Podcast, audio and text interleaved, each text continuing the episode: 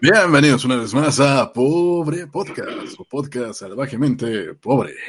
Pobre podcast para los pobres escuchas. Salvajemente grupero. Y con ustedes, Lag, el grupo que, que ha marcado la historia de la música norteña mexicana.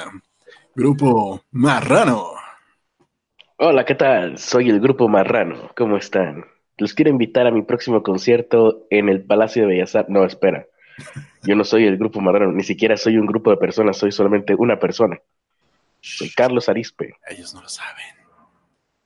Ah, bueno. Pues entonces se los dijo en voz baja. Soy Carlos Arispe y estoy que me lleva la que cantaba el grupo Marrano en todas sus canciones, porque, bueno, la que le gusta a Jesús Alejandro, porque tengo una de las peores gripas de, de este siglo. Yo, de hecho, no sé si ya habré salido en la televisión. López, ya no sale López Dóriga en la televisión, si no hubiera salido López Dóriga. Y en otras noticias, Carlos Arispe tiene una gripa terrible. Vamos en vivo hasta donde se así un enlace de que. Hola, ¿qué tal? Nos encontramos en las afueras de la casa de la residencia de Carlos Arispe, en donde está teniendo una terrible gripa. Hasta acá podemos escuchar como tose a la lejanía. Vamos a guardar silencio a ver si se escucha. y bueno, así ha estado todo el día. Ya se hizo un canal nuevo. No sé, no sé quién sea. Así, a ver. Me imagino, pero no sé quién sea, que ya se puso como, como Nick, doctor diabetes. Ah, sí. ¿Sí? Doctor diabetes. Ya no me digan tonterías. Doctor diabetes. Quiero vivir. vivir mi propia vida. Doctor diabetes, pásame esas pinches conchitas, doctor diabetes. Ya no me, mi- ya no me, des- ya no me des más lechuguitas, no. No, no, no. Este, bueno. Vamos con el Mi, tema que pone. mi nombre es Carlos Arispe, este es Pobre Podcast y el que está aquí burlándose de mi enfermedad progresiva crónica y mortal es Ernesto de la Vega. ¡Eh! Hola, tengo poco tacto y me estoy burlando de una enfermedad crónica progresiva y mortal. ¿Tienes qué? Tengo poco tacto. Ah, no, para nada.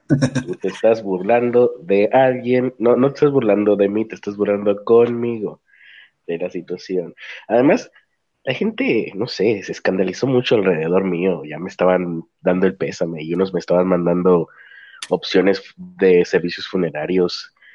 Eh, nada más se trata de seguir las indicaciones del médico y ya está, no te va a pasar nada. De hecho, eh, la diabetes es una de las enfermedades Más- eh, más, eh, ah, más comunes que, ¿cuántas? Que, que el 80% de mexicanos lo tiene o algo así, ¿no? Algo así. O sea, más bien yo soy de la masa y yo soy de, del montón. Los raros son los que no lo tienen aquí en México. Y aparte, pues nada más tienes que hacer lo que te digan los especialistas. Afortunadamente yo ahorita tengo eh, nutrióloga y especialista en diabetes y eh, ¿qué más me, me checaron por ahí? Médico general, un especialista en diabetes, me dio una nutrióloga y luego me van a ver otros médicos que ya les iré contando y ya está. Para, no, no, no se preocupen, ni se espanten si algún día ustedes tienen que pasar por esto, lo único que tienen que hacer es eh, detectarlo a tiempo, eso sí.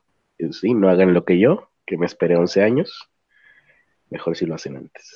Y bueno, ahora sí vamos con el tema principal, que es Yalitza Aparicio, no, no, ¿verdad? No, esta vez es Luis Miguel. Luis Miguel participó en Roma, No, ¿no? no, Entonces, ¿qué tiene que ver con Yalitza Aparicio? no tiene nada que ver. Tú, tú dijiste. Entonces, ¿para qué me mencionas a Yalitza Aparicio? ¿Estás, estás loco? ¿Qué te pasa? Se supone que el enfermo de gripa, el que está ahorita desvelado por la gripa, soy yo. Porque Olivia Colman es una gran película. ¿Qué te, pa- ¿Qué te pasa, Ernesto? Bueno, a ver si te centras un poco y vamos con lo de Luis Miguel. Luis Miguel estuvo al borde de la muerte tras una noche en que se la pasó en orgías y en excesos. Excesos que involucraban droga y que involucraban bebidas. Bebidas como esta, por ejemplo. Mm.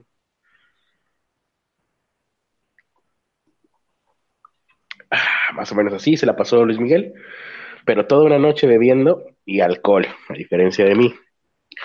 Ahora, ¿dónde está la parte interesante para nosotros las criternuras? Bueno, aparte de que me van a escuchar sonarme la nariz, otra cosa interesante en este caso es que esto lo dio a conocer un periodista ya conocido por nosotros, pero no recordado por lo que veo. Cuando se lo mencioné a Ernesto no se acordaba. Luis Ventura, un periodista argentino, que ustedes lo recordarán. Ah, es que esto no lo hablamos aquí, ¿verdad? En el podcast. Esto lo hablamos en otro podcast que se llama Nepe. Nepe Podcast y que ni siquiera transmitió ese día en su canal oficial. Y que no ha subido el video a su canal oficial. Con lo cual nadie puede verlo y bueno, ya el caso ya casi se resuelve y, y lo que yo dije ahí, pues ahí sigue en el limbo de internet, de YouTube. Es el caso de Natasha Haidt, una argentina mediática que hace unos meses, casi un año, de hecho ya va para un año, denunció supuesta información que ella tenía sobre personas famosas en Argentina que estaban relacionadas con actos de pedofilia. De hecho, una red completa de personas que se dedican al tráfico de niños para estos fines.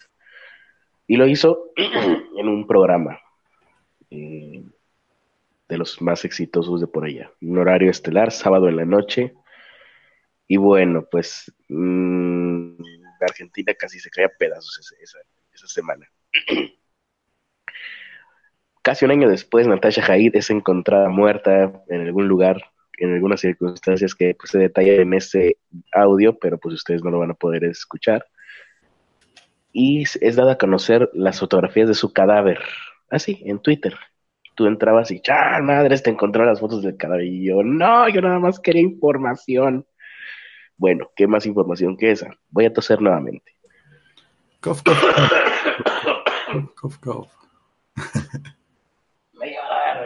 mátenme de una vez. Ahora sí, regresando. Em, el que da a conocer estas fotografías es el periodista Luis Ventura, con lo cual ya se darán una idea de qué tipo de calaño, de personaje estamos hablando. Además, si ustedes lo buscan, pues es un tipo físicamente desagradable, es un tipo gordo, es un tipo este de piel morena, es un tipo de esos que cuando están en un estado natural parece que están enojados, ¿no? Es un, tiene una resting beach face. Eh, aparte tiene, tiene pechos y, lentes y, ah, no, ese es mi reflejo. Bueno, no, pero él, a diferencia mía, está unos 30 años más viejo, yo, más o menos, unos 20 años más viejo. Eh, bueno, también no, es tanta la diferencia conmigo ahora que lo pienso bien. Pero él, pues es eh, famoso por también muy, muy al estilo de lo que tú habías dicho con Patti Chapoy, ¿no? Que vale más por lo que calla que por lo que sabe. Aunque Patti Chapoy nunca lo ha hecho al aire. Bueno, él sí. Él eh, sí, pues prácticamente extorsiona eh, celebridades argentinas en lo privado y en lo público también. Se nota por ahí. Es una costumbre que tienen por ahí varios periodistas, como por ejemplo otro que es Jorge Rial, otro argentino, amigo, ex amigo de, de Luis Ventura, pero en este caso Luis Ventura. Luis Ventura es el que da a conocer esta versión allá en Argentina hace un par de días. Incluso creo que fue ayer. Eh, lo que sucede en, eh, eh, lo que va a suceder y lo que les voy a relatar, según la versión de Luis Ventura, sucede el miércoles. Esto mm, te voy a conocer en un programa que se llama Involucrados ahí está Luis Ventura. Luis Ventura está en varios programas. Eh, y bueno, ahí dijeron que Luis, Miguel, que está teniendo o tuvo unos conciertos ahí en Argentina, estuvo al borde de la muerte del martes para amanecer el miércoles, con lo cual esto lo deben de haber dado a conocer el jueves o miércoles mismo, no estoy seguro. O sea que sí, acaba de suceder. Entonces, en un hotel en Buenos Aires, tras una supuesta noche de orgías y excesos, aunque, bueno, sí, ahí por ahí hay unas imágenes, incluso dicen que videos que yo no pude encontrar, pero dicen que existen, eh, que seguramente ya están en internet, pero pues no le puse empeño. Lo que sí se sabe es que Luis Miguel, bueno, se sabe según la versión de Luis Ventura, Luis Miguel presentó taquicardias, problemas respiratorios, estaba sin conocimiento, recibió asistencia médica y en las versiones más escandalosas de esto se menciona como que Luis Miguel tuvo que ser resucitado. Eso ahí todavía mm, no quién sabe, espero que no, pero pues, ah, muchos, muchas estrellas, muchos uh, astros, ídolos han muerto de esa manera, pero Sí, pues, sería este como si estuviéramos a ti correr. Más o menos, sí, sí, sí. Bueno, eh, pues sí, sí. Si me asusta lo suficiente, pues sí, voy a salir corriendo y luego me tendrán que asistir. Eh, ah, lo decías por lo guapo y por el talento. Ah, bueno, también, sí, sí. Claro. Bueno, eh, pues, pues, sigue sufrir en Paraguay. Hasta el momento yo no he visto que Luis Miguel ni nadie más haga acuse de recibo de esto. Lo que sí fue pues que todo el mundo, Luis Ventura llamó la atención de todo el mundo.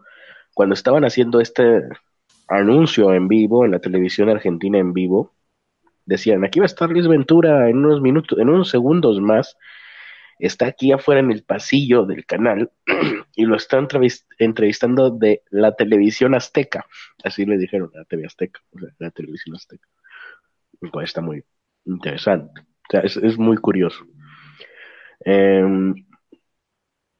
Luis Ventura dice que un informante de él, porque bueno, igual, a ver, espera un momento, voy a sonarme la nariz. Aquí Julieta González nos acaba de recordar que cumplimos un año y se nos pasó de nuevo. ah, sí, ya se nos había pasado que cumplimos un año. Eh, no, ya se nos había pasado algunas fechas importantes. ¿Cuándo lo cumplimos? El miércoles pasado. El miércoles. Ah, el martes. Sí, yo dije. El martes, creo. Ah, vaya. 5 de marzo. Ah, ok. Sí, yo dije, ah, chis, ¿a poco empezamos el Día de la Mujer del año pasado? Bueno, con permiso.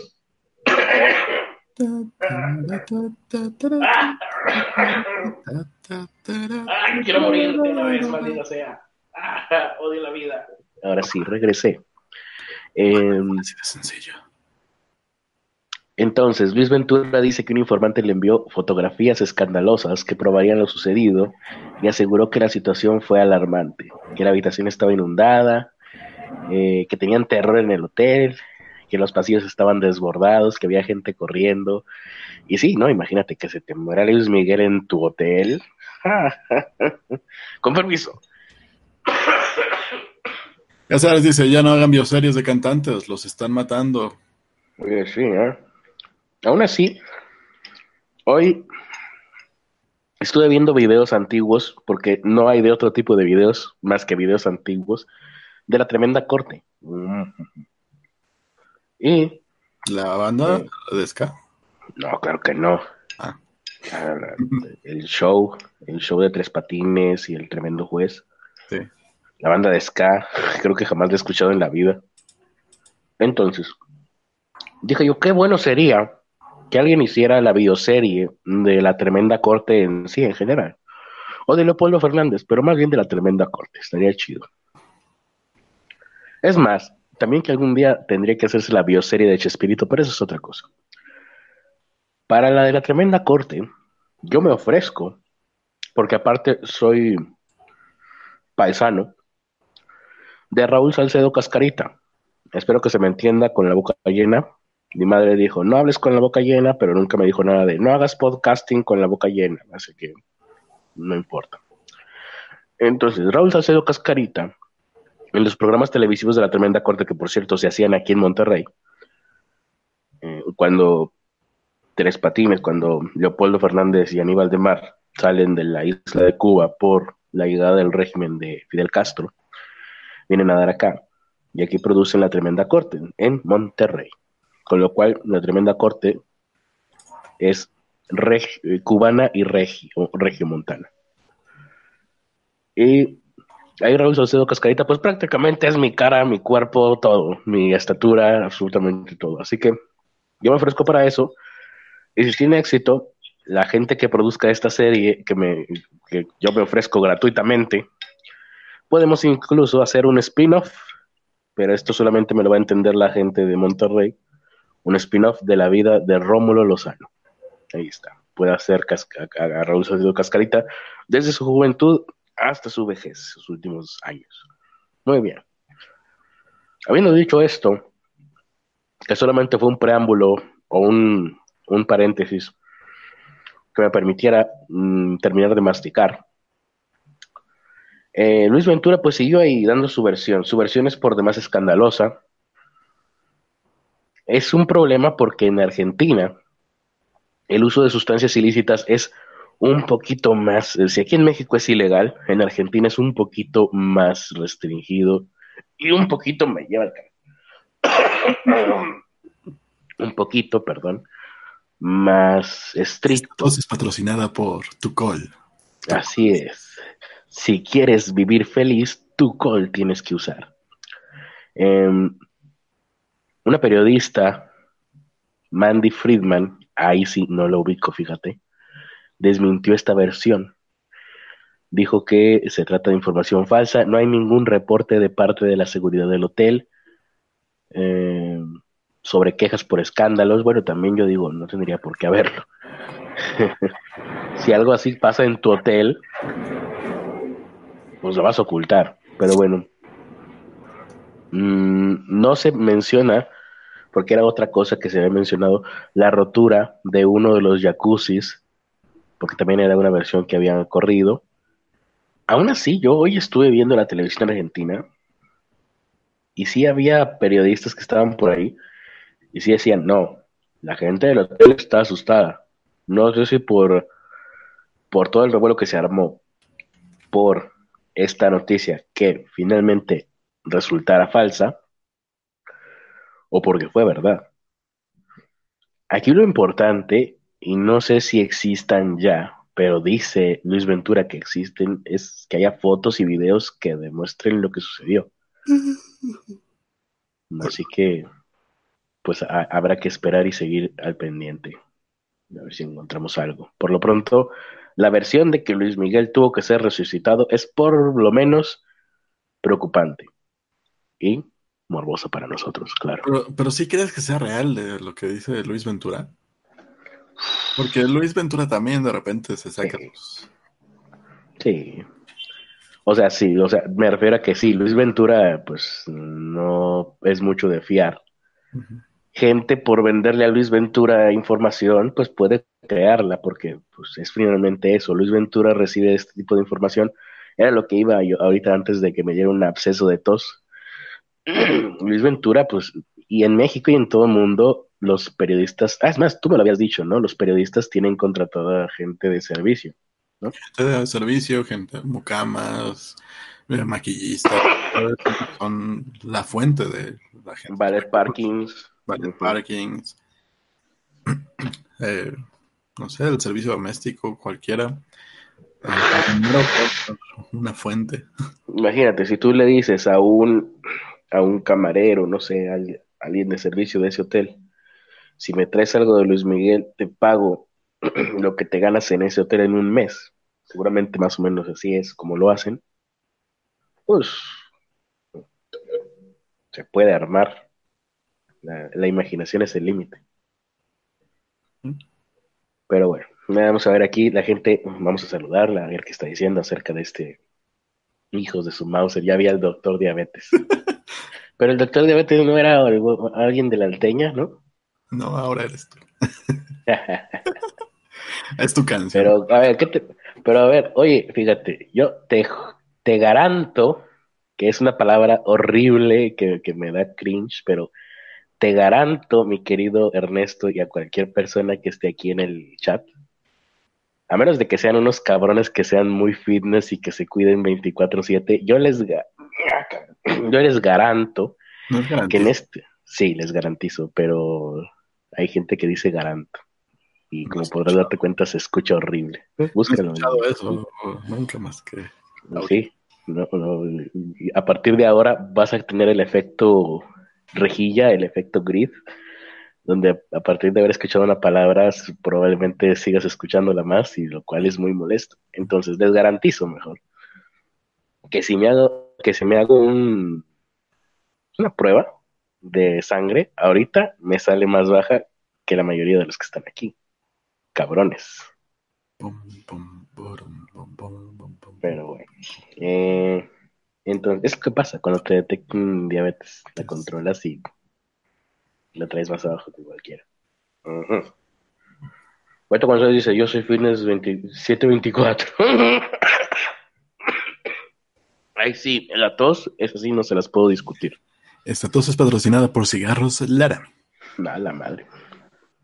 Yo los ya no existen. los cigarros.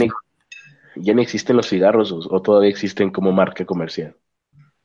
No sabía que existían como marca comercial, pero. No, no, no. Me refiero así en general. O sea, ya no hay que Raleigh y que la chingada, ¿no? Ya nada más son como que. Ya no los diferencias, ¿no? Ya no pueden tener la marca, ¿o sí? ¿Cómo? No te entiendo. Porque yo, o sea, ya no pueden ser anunciados. Ah, no, ya no pueden ser anunciados. Y la marca tampoco ya puede ser mostrada, ¿no? No, ya no puede ser mostrada. O sea, tú compras unos pinches cigarros y ni siquiera sabes qué marca son. Pero los cigarros Laramie no existen. Los cigarros ah, no, no, no. No, yo te decía, sí, yo te decía los cigarros así en general. O sea, ya no hay Paul Mall, ya no hay Boots, ya no hay Faros, ya no, no sé si hay Raleigh todavía. Paul, creo que sí había, ¿no? Hasta hace poco. No sé si Faros, todavía. existe. Raleigh se unió con marca. Eh, ¿Raleigh es otra marca? Ah, ¿Cuál? No, me acuerdo cuál es la con la que se unió, porque se, eh, Lucky Strike compró otra marca, entonces no, sé si son los Raleigh o son los Visceral. Ah, Raleigh Strike. Lucky, Lucky Lake. Ah, una, de esas de las mexicanas ya son eh, se unieron con otras, con otras marcas. Los faros todavía existen, nada más que creo que nada más los venden en los Oxus. Entropía dice, yo soy fitness, gym health, full body, bulímica y todo. Los dedicados pues, ahora son Chesterfield. Ni hablar mujer, traes puñal. Ay, sí, yo creo que una bulímica sí tiene menos, más baja la glucosa que yo, pero eso ya es, un problema médico, tenerla más baja. También. Muy bien. Eh, ah, delicados ahora son Chesterfield. ¿Cómo saben? Mejor me pregunto porque la gente fuma. Sí, es curioso, ¿eh? ya casi no ves gente fumando, pero el pinche negocio ahí sigue. ¿Dónde lo hacen? No sé, no sé si ya casi no la, no la ves, a lo mejor ya porque ya no, no las ves en lugares públicos, ¿no? En, restaurantes, en todo esto. Pero en las casas se sigue fumando. Mm, ya, ya. Em, esta nota está buena como para el final. Eh, ¿Tienes una nota tú por ahí o hablamos del HuffPost? Hablamos del HuffPost. Ah, bueno, al parecer, Grupo Imagen, eh, Canal 3 de la televisión, creo. Grupo Imagen había comprado una especie de concesión del, del Huffington Post para México Así como había aquí BuzzFeed México, así como había aquí Vice México. ¿Vice todavía existe aquí en México? ¿No va? Ya también, ya también murió. Eso fue un estornudo. Bueno, quién sabe si todavía existe. Pero aquí estaba BuzzFeed México, aquí estaba eh, ¿cómo se llama? Playground México. Y esas, esas empresas ya quebraron. Creo que varios terminaron ahí en sopitas. Y sí, eh, eh, habíamos dicho, ¿no? Hace unos días, pues era esta, esta prensa millennial que finalmente al parecer ya reventó su burbuja porque todas tronaron y de hecho casi al mismo tiempo. Va, bueno, no sé si Vice, pero BuzzFeed aquí en México tronó. Eh, ¿Qué otro había? Eh, había otra que siempre salían sus pinches videos. Playground también ya tronó. Sí, que en México. A final de cuentas tenían una agenda demasiado marcada y la gente, pues, no, no consumía algo porque era demasiado de nicho y era demasiado eh, de dividir a la gente y cuando menos en México no funcionó tanto. Porque pues creo que aquí todavía somos demasiado mochilas como para, para esas cosas. Eh, creo que aquí todavía tenemos que enfrentar problemas reales como para estar preocupándonos por, porque te ofendas. Sí, problemas de que te pueden matar en una balacera y cosas así. Eh, exactamente. Y yo no sabía que el Huffington era de este tipo de medios, ¿eh? Yo pensé que era un medio real, pero no, ¿verdad? Pues no, o sea, sí, yo sí sabía que estaba también con una agenda muy similar, pero yo no sabía siquiera que había una concesión para México. Y que la tenía imagen. Y menos que la tenía imagen. Cuando vi el... Violento. Cuando vi imagen en Trending Topic, yo dije, a la madre, un atentado, qué chingados. Porque pues estaba en los primeros lugares de Trending Topics aquí en Twitter. Y luego decía, eh, cierra el, Huff, el HuffPost en México. Y yo, ah, ching, ¿qué tiene que ver eso? Se me mezclaron las tendencias, No. Imagen tenía el HuffPost aquí en México, que al parecer no eran muchos. Estoy viendo aquí la fotografía de nos corrieron y son 1, 2, 3, 4, 5, 6, 7, 8, 9, 10 personas. O sea, pero tomemos en cuenta que la gran mayoría de los de nosotros son 10 personas habrá, y una muñeca. Habrá que, habrá que checar aquí en el chat cuántos sabían que había una concesión del Huffington Post en México. Creo que nadie. La mayoría de las veces que citábamos al Huffington eran con notas de en inglés. Pues es que el HuffPost en México yo creo que era una sección, más bien aquí dicen, una sección. Y corrieron estas 10 personas, ¿no? corrieron de malo. Uy. La verdad es que en, dado caso ya se, ya se habría visto venir porque están cerrando todas las filiales de otros países en México. Ellos mismos dijeron, ¿no? Que la empresa sabía desde enero y que apenas les avisaron. Pero pues era algo que se tenían que esperar, creo yo. Ajá. Y Ahorita me siento, me siento Freddie Mercury, porque cada vez que me suena la nariz, espero que esté funcionando y no estarles destrozando los oídos. Cada vez que me suena la nariz tengo que alejar el micrófono, entonces me siento como Freddie Mercury en la escena de EO. la gente, EO, EO, EO. Muy bien, y así es mi noche. Bueno. Eh, eh, Grupo Imagen está sufriendo una crisis desde que le dieron la concesión. Desde que le dieron la concesión para ser nacional, está sufriendo una crisis ese canal. En el, momento en que le dieron la concesión, despidió a más de la mitad de, de la gente y luego la recontrató con contratos más bajos. Dice la gente del HuffPost, o bueno, a raíz de haber sido despedidos hoy, y dicen que pues con engaños y la madre.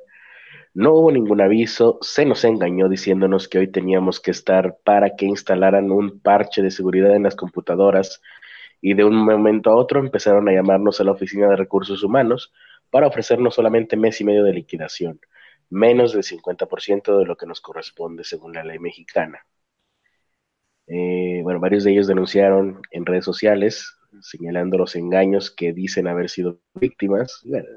dicen haber sido víctimas, pero yo creo que nadie dudaría que Imagen haga eso. Nadie duda que, les hayan hecho eso. No solo Imagen, cualquier empresa en México hace, hace eso. Es, la Incluso, es una realidad en México. y, y te digo, el año pasado despidieron cuántas, como 200 personas más de las que recontrataron con menor sueldo, despidieron a 200. Y ahorita, a principios de este año, despidieron otras 100. Que, pues, van recorte tras recorte en, Grupo Imagen. Sí, eh, de hecho ha estado más grave otros casos. Este caso, pues, como que se hizo viral porque nadie se lo esperaba. Pero tú me estabas diciendo, o ahorita estabas diciendo, ¿no? Que 200 personas despidieron hace un par de años. años El año pasado.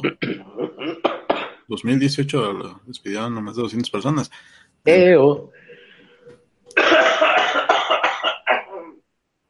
Y este año, este año, a principios de año, fueron 100 o otras 200, no, no recuerdo bien la cifra, pero han sido grandes las cantidades de gente que... Se, a la madre, pues cuánta gente era. Era un chingo. Es que el Grupo Imagen, pues son dos canales. Es el canal de Excelsior, es el canal Imagen, y aparte, pues está toda la línea de periodistas, está toda la línea de radio. Estaba. Sí, estaba. y yo creo que los que tienen más seguro ahí son Excelsior, eh, periódico. Eso sí, porque pues tiene tradición aquí en México. y, y, y la estación de radio. Son los que tienen como los puestos más seguros y creo que son los- a los que menos les ha tocado todo, todo esto. También porque tampoco son tantos puestos para cubrir eh, estas eh, las vacantes dentro de la empresa, ¿no? Pero en, en la televisión les ha ido mal y, y van a seguir despidiendo porque prácticamente están llenando toda su, su plantilla de, program- de programas con contenido extranjero. Y la parte de internet sí tenían un equipo muy grande, que hasta donde yo recuerdo, pero al final de cuentas quienes terminaban manejando todo era la gente del Excelsior. Ah, ya. O sea, Ah, pues los periodistas de verdad, ¿no? Me imagino que así los consideraban. exactamente. Así que, pues, yo creo que lo- Pues grupo imagen chingo. va a tener salvación de ahí es eso, eh, es el Excelsior y la estación de radio, porque la televisión no están teniendo los ratings, no están teniendo los patrocinios y la parte de contenido en línea, pues ya lo está cubriendo el Excelsior. Mm, Mira, aquí está que la alianza entre el Huffington y E Imagen, Grupo Imagen, había sido hecha en el 2016 y terminó pues el día de hoy, de mala manera. Mm. Pues es que Ay, me pregunto si Grupo Imagen habrá tratado de la misma manera al Huffington que a los empleados que tenían en su filial aquí en México. sí, Sí, pues, quién sabe. Puede que sí. yo estoy casi seguro de que sí. O sea, de, de lo, de lo que yo recuerdo, de- de- hablé con las personas que terminaron siendo despedidas en, en la gran salida de, de cuando les dieron la concesión. Ujú. Lo que les ofrecieron fue darles una liquidación menor a cambio de que los recontrataran cuando y pusieran el canal nuevo. Mm, el que ahorita es imagen. Ajá, cosa que no se cumplió en muchos casos. En algunos sí, la- se recontrató a la gente, pero en otros, pues ya no volvieron a tener chamba. Yo creo que en la, en la mayoría no se cumplió. Y si los recontrataron, pues ya los han de haber despedido. A lo mejor y sí. Ahí, pues, los que ni siquiera los del sindicato están a salvo ahí, ¿eh? Que normalmente en casi todas las televisoras el sindicato es como muy fuerte, pero ahí no. ¿Ya te fijaste que Madison sí escuchó el episodio de, el episodio de ayer? Sí. No sé si lo escuchó o porque se lo dijeron en el chat. Ah, saludos a nuestra querida Madison von Cagart.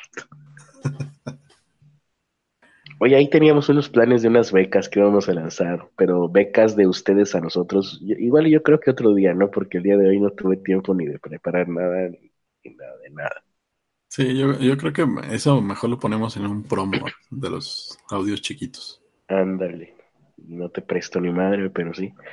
Eh, vayan preparándose a, a darnos una beca para no jóvenes creadores, ¿cómo seríamos nosotros?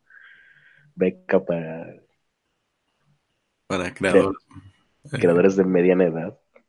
crea- creadores contemporáneos. Mm, sí.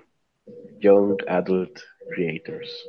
Exactamente. Mm, vamos Bueno, ver. vamos a- no sé si viste esto de que un gobern- el gobernador de Aguascalientes, de ese estado que no existe, pero que Jesús Alejandro Ramírez Campos creo que vive ahí. Ah, pues por eso no existe. Exactamente. Y si no existe, lo inventamos por ustedes, Aguascalientes. Bueno, el presentador se el gobernador se ausentó en- cuando fue Andrés Manuel López Obrador y están tomando, están tomando este tweet de una imagen que se ve pues, totalmente fake, la verdad. O sea, tampoco es como que le podamos dar mucha fiabilidad a que alguien imprima una pinche hoja de que con el logo de Morena. Ah, claro, sí lo vi. El, el manual. Un manual de solo una hoja, Ajá. donde, con el logotipo de Morena, donde dice confidencial. Sí. Así como, ay, Y pone los supuestos lineamientos que debe de hacer la que, supuestamente Morena está comunicándole mediante este papel impreso con el logo de Morena que dice confidencial, le comunica en secreto a sus eh, adeptos cómo reaccionar eh, ante la visita de Andrés Manuel López Obrador a cualquier estado, que es básicamente vitorear a Andrés Manuel y abuchear al gobernador en turno. Madre de Dios, espero que no se me vaya a caer el micrófono porque dice que hay una cosita. Entonces, eh, es una es un montaje muy burdo, la verdad, Sí, o sea, digno de primaria. Sí. El pretender que, que, que permee esta idea de ah, a los gobernadores no los está abucheando la gente porque la gente quiere abuchearlos, sino que los está obligando Morena mediante repartir despensas o repartir apoyos gubernamentales. O sea, por un lado, están eh, enojados porque, bueno, la, la derecha FIFI está enojado porque Morena da apoyos y por otro lado está enojada porque Morena no da apoyos gubernamentales. Sí. Es una. Y dos, creo que fue López Dóriga el que dio a conocer esta idiotez, ¿no? Por lo menos creo que él fue el que, eh, de los con muchos followers, de los primeros que lo retuitearon. bueno, eh, no, no sé si alguna vez has visto una hoja membretada de gobierno. Pues yo creo que sí, pero no me acuerdo. Seguramente sí. O sea, alguna cosa. O sea, si algo que nunca pinches harían, sería poner un pinche logo gigante en medio como pinche presentación de niño de primaria, güey. Dándole. O sea, son hojas membretadas porque regularmente viene el logo en pequeño en una esquina, viene bien hechecito y seguramente viene en marca de agua to- en toda la hoja morena. No es algo Y que si- puedan imprimir así de, en su casita. Y un, un documento de este tipo nunca va membretado, nunca va firmado por nada, ¿no? Nada más es un papel con instrucciones y ya está. Que en caso de que trascienda a la opinión pública, porque va a trascender, si esto fuera real, quien lo realizó sabría que iba a trascender, no le pones nada que fuera, que sea fácilmente identificable y que pueda trazarlo, que puedan tras- trazarlo hacia quien lo emitió. Con un pinche nada más les logo faltó- enorme, no mames. Ya nada más les faltó ponerle abajo atentamente Andrés Manuel López Obrador, el peje. Sí, digo, Odienme más, perras, ¿no? Pero totalmente me recuerda a los trabajos escolares así de Sí, chamaquitos que para llenar la cuartilla te ponen un logo enorme. y ya luego te pinche texto pinche. Y bueno, hay mucha gente que también yo dije, híjole, qué clase de contactos tengo, dije, pero bueno, mis contactos derechairos sí ponían, vean cómo se cumplen todos los puntos de, en este video, se cumplen todos los puntos que están estipulados en este documento de Morena. Pues claro, porque el documento falso lo escribieron después y en base a los videos que se hicieron virales de la gente abucheando a los gobernadores. Por eso es que se cumplen. Eh, y la verdad, sí, no sé, eh, ya habíamos dicho, ¿no? Que Morena tiene, bueno, Morena, el PG, el PG tiene muchas cosas que, que se pueden re- recriminar, pero tratar de crearle este tipo de cosas, la verdad es que solamente lo ayudan más, no se hacen un favor a la gente de la derecha y ponen en duda, insultan nuestra inteligencia y ponen en duda su propia inteligencia. Sí, sobre todo eso último, pone Lo último, en duda su propia inteligencia. Así como, ah, por supuesto. Sí, si yo fuera un gobernador, sería, o si yo fuera alguien de, de este partido, sería tan imbécil como para poner un logo enorme en una hoja que me puede causar conflictos. Pero fíjate, lo peor de todo, y, y si lo piensas bien, es un insulto, porque esta gen, gentuza como López Dóriga y todos los demás que hicieron eco de esto, hubo otros periodistas chayoteros, saben esto. Ellos no son idiotas, tienen ahí toda su vida, tienen un colmillo, o sea, los güeyes han podido extorsionar por millones de pesos y se ha sabido. López Dóriga, por ejemplo. Sí. saben eh, que esto era falso, lo pueden detectar a varios mm, kilómetros a la distancia, pero aún así deciden hacerle retweet pensando que la gente, somos quienes lo estamos viendo, somos idiotas. Algunos sí lo fueron, pero la mayoría afortunadamente no. Sí. Al final de cuentas se entiende que cada, cada medio tiene una agenda, pero no sean tan pinches obvios, güey. Y bueno, ¿qué, estabas, diciendo sobre esto? ¿Otra cosa o era esto? Bueno, aprovechando este mame, Martín Orozco eh, no tuvo bien los, los, huevos bien puestos y dijo, ay, no, no voy a ir porque me van a abuchear. Pues que te abuchen, güey. O sea, si tú estás haciendo tu chamba, no importa si te abuchean o no. Ya viste a los del FON que se aguantaron hasta eh, dos horas y, cuarenta, más o menos, tres horas más o menos, se aguantaron ahí con toda la pinche grilla. Pero si tú estás haciendo tu chamba como sea bien, sea mal, pero si tú nada más vas a cumplir tu pinche chamba, tienes que estar acostumbrado a eso, y más si eres político, ¿no? Sí, no es la primera vez que te buchean. Bueno, si es la primera vez que te buchean, pues ¿en dónde estabas metido? Sí, o sea, que lo que quiere decir es que no, estás contratando a suficiente. Em, mientras Martín Orozco no asistió y salió, sacó un video diciendo es que la gente de Morena está preparando no sé qué para que me abucheen, pues chinga tu madre, o sea, güey. Ay, iba a herir, mis sentimientos. Exactamente, es güey que no tiene, no has trabajado el tiempo suficiente aquí como para aguantar que, que haya gente que no esté de acuerdo contigo. Mejor me quedo en mi safe space. Porque seamos honestos, al peje tanto lo abuchan como lo aclaman. Que sí, la gran mayoría de, la bola va y le grita, ay, sí, te amamos, la chingada. Pero ah, siempre... lo abuchearon, lo abuchearon durante décadas. Lo abucharon durante décadas y, ya... Y siempre hay también una, una bolita ahí en medio que está, que está gritándole, bu, bu, todo está mal. y, y, se ha visto en sus videos. Pues a final de cuentas,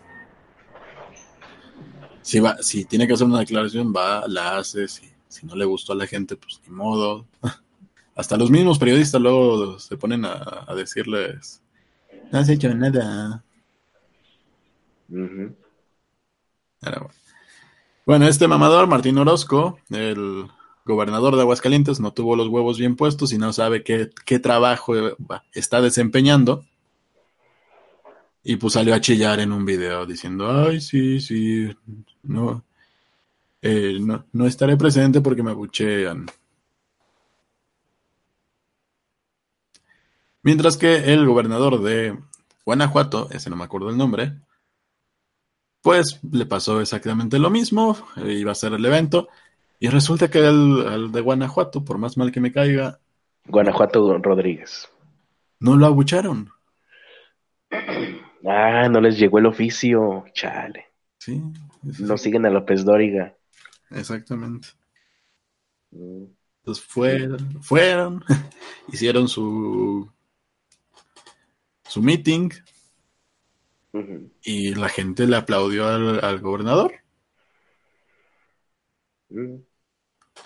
Que sean, aplausos reales, es del PAN, este gobernador. Que sean aplausos reales en cualquiera de los dos casos, es lo de menos, ¿eh? O sea, todos sabemos que en, todos los partidos hay, ¿cómo se llaman estos güeyes? Los que dan su sándwich, su torta y su refresco. Su sándwich, su, torta y su refresco, eh, trabajadores, o sea, asalariados, no sé, obreros, ¿Qué? Acarreados. Ah. que en todos los partidos ¿no? O sea, qué tan real sean esos aplausos y esos, esos abucheos, eso es lo de menos, porque al final de cuentas tienen que cumplir su pinche función. Ahorita me acordé de una, de una conocida White Sican, de una persona, a pesar de que, bueno, X. Eh, es una mujer, una chica muy White es casi de mi edad. Pero una vez, cuando estaba esta eh, las tonterías eh, de la elección del 2012, donde finalmente gana el PRI, Ahí sí se pasó de riat. Es una tipa privilegiada. Voy a hacer una especie de mini rant. Una tipa blanca privilegiada que pues, pudo estudiar lo que quisiera, y pues eh, eligió estudiar lo que le dio su gana. Eh, se fue a estudiar incluso en, a Canadá, esta escuela a la que va todo el mundo a estudiar. ¿Cómo se llama? La, Universidad de Toronto. No sé qué. Ándale. Ah, la Toronto Film School. Ah, no mames, eso no es privilegiado, es pinche rica, güey. Claro, se fue allá, hizo lo que quiso, regresó. Y luego aquí estaba, eh, pues no sé cómo llamarle a eso, con su relativismo cultural, diciendo, ay, no sé por qué la gente se queja tanto de los acarreados. Si a mí me dieran una, un refresco y una torta y me llevaran a pasear, pues yo iría encantada, ¿no? Disfrutaría del viaje. Chinga tu madre. Toda esa gente va ahí, uno, porque es obligada, porque tiene necesidad, por, por los apoyos del gobierno, o sea, no van ahí a vacacionar. No es un no es un charter. Sí, un autobús miado en el que vas. me hubiera encantado ver a esta White Sican, conocida mía, realmente haciéndolo, realmente cumpliendo, yendo, y seguramente le hubiera asqueado estar ahí hacinada, en medio de gente morena, en medio de gente que algunos de ellos seguramente vendrán de una vida, de una labor, eh, de un trabajo que que, hará que, tengan, no sé, olores diversos ahí, todo mezclado y luego estando en el medio del calor, tener que ir al meeting, tener que apoyar, luego regresarte ahí en medio de la inseguridad, porque también lo había. Yo tengo que aceptar que en mi secundaria me llevaron de carreado. Ajá. ¿Y qué, cuál fue tu Eh, hubo niños desmayados porque eran pusieron a los niños en medio del sol para escuchar a un pendejo que aparte llegó tarde. Entonces hubo niños desmayados, yo me sentía de la verga, porque pues, yo no aguanto mucho tiempo el sol. Imagínate, no, pues ella menos, ella es más blanca que tú. Entonces, sí, no es una experiencia bonita. Y yo, nosotros no sabíamos, o sea, hasta bromeábamos en, ese pedo de, ay, mira, somos, eh, somos acarreados. Pues bueno. Pero pues no, eh, no fue ni siquiera nuestra propia decisión, fue decisión de la escuela y nos sacaron a todos. ¿Cómo? Ah, fue decisión de la escuela. ¿Que, ¿Qué? ¿Que los sacaron a todos? ¿Te refieres a que los llevaron a todos? Nos llevaron a todos. Ah, ya, ya. Sí, pues. Y pues en este caso, pues, esta persona pensaba que era una especie de travel, ¿cómo se llama? Un walking tour o algo así. No, no, no, no es nada bonito. Eh, y en ese entonces, lo peor es que creo que todavía no se, no, se hacía esto de que tenías que tener un permiso autorizado para poder sacar a los chamacos de la escuela, ¿no? Ah, ok. Entonces, nos llevaron así, sin que los papás supieran. Se enteraron ya hasta que llegamos, ¿no? Ya... Les valió madre, porque llega a pasar algo, se meten en un broncón. Ya hasta que llegamos, y mi mamá también estaba bien emputada, pues, porque yo estaba, llegué todo rojo, ¿no? Llegué con, pues, como les digo, yo no aguanto mucho el sol, así que me quedo. Claro, quemado. Uh la madre, ya están haciendo unas variaciones muy feas del terrible Oremos. y bueno, hablando de gente blanca privilegiada. Claro. Sí, porque hay gente blanca que no es privilegiada. Aquí tenemos a nuestro querido Ernesto. Y a Carlos Arispe, que, es más blanco. Que conoce gente que es, que conoce gente que es blanca como yo. Él, pues, es un pinche prieto, Ernesto, pero pues conoce gente blanca privilegiada, no privilegiada. Sí. Eh, van hablando de gente blanca privilegiada. Lily Telles. ¿Cómo, como que? A ver, Lily Telles. Lily Me suena ese nombre. Lily Telles era una periodista, si no recuerdo, estaba en TV Ajá. Bueno, ella hace, hace unos meses, cuando fue todo el escándalo de, de Paco Ignacio Taibo II, la venganza de Paco Ignacio, salió a, a llamar al movimiento feminista para que se quejaran de esta persona, de de Paco Ignacio Taibo por sus declaraciones de que nos la metieron doblada. Bueno, sí, se- que él se las metió doblada a quién sabe quién, se la quería meter el viejo maricón, Ajá, viejo lesbiano. Y ella sale pidiendo, hablando, pidiendo el apoyo del movimiento feminista, del movimiento LGBT, que se pone la pinche bandera de, ay, sí, yo soy bien woke. Y resulta que en los pasados días, antes de celebrar este, este bonito día, por cierto, feliz día de la mujer, Critter. Gracias, Ernesti. Te acordaste. ¿Cómo, te, ¿Cómo le hiciste para acordarte si solamente lo pusieron todo el día en todas las redes sociales de todo el mundo? Eres un detallista. Yo sé. Bueno, esta persona, esta Lili Telles, presenta una iniciativa para castigar el aborto, en- Castigar, ok. para castigar el aborto en Ciudad de México. Ah, o sea, en la ciudad en donde ya se permite, Lili Telles, diputada por qué partido? ¿PAN? ¿Será? ¿no? Ella, ¿Adivino? está, ella está en Movimiento Ciudadano. Movimiento Ciudadano. Ah, es el PAN. Ah, bueno. Es el PAN con bandera de Morena. Sí, es el, pas- el PAN. Na, na, na, na, na. Ujú, sí. Y, y resulta que ar- arma un escándalo porque, le pus- porque pusieron una, una de las diputadas puso su banderita verde. Ah, sí, le dejaron ahí una pañoleta verde en su, cu- en su curul, ¿no? Que por cierto se, se nos fue ese business porque es muy buen business vender pañoletas verdes. Todavía podemos vender pañoletas celestes. Esto nada más sordeado. Perfecto. Que no se sepa. Sí. Así le han hecho algunos, ¿eh? Así se han llegado a ver este feministas. Por ahí hubo uno viral que primero salió su foto con su novia ahí con pañuelos verdes ahí en Argentina, los dos marchando, y luego el mismo güey acompañando a su mamá a la marcha de pañuelos celestes en contra del aborto.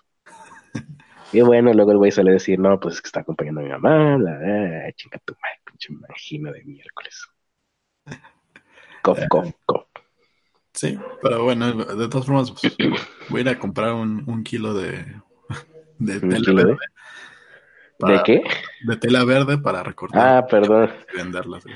Escuché que dijiste, voy a ir a comprar un kilo de la verde. Y yo, ah, va a haber fiesta, como, con, como, vas a hacer una, Fiesta una Luis, Mi- una Luis Miguel, sí, una Luis Miguelada. No, no creo que él para de la verde, ¿eh? O, o una secretaria de turismo hada, no sé cuál de las dos prefieras. Porque hasta eso, o sea, Luis Miguel es Prefiero- entero, ¿eh? prefiero- la de Luis Miguel. Pues yo creo que sí, porque Luis Miguel es, eh, ahí es de los que dices, ah, chinga, ¿cómo que era hetero? Es como eh, cuando, o sea, tú- tú esperarías de Luis Miguel, ah, pues bisexual por lo menos, ¿no? No, no, no, no hay, pura mujer. Igual cuando sucedió lo de Memo Aponte, que dices, ah, chinga, pero ¿cómo que estaba acosando mujeres? Estará acosando hombres, ¿no? Es lo que se Todavía sigo dudando eso.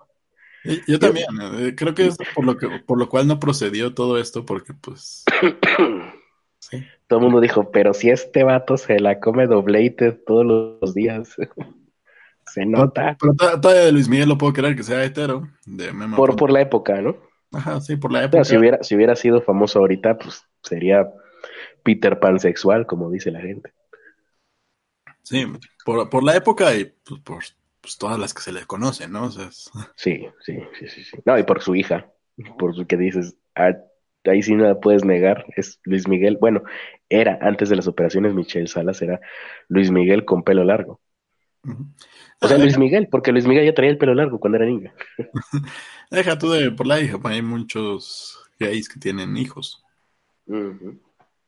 Pero pues tiene, tiene más el, el background de, de ser un mujeriego, ¿no? Ajá, sí, sí, sí. Pero bueno, eh, regresando al tema, Lili Telles. Ah, sí, Lili Telles. Es que es un tema tan aburrido. A ver, Sí. Lili Telles, ¿qué más?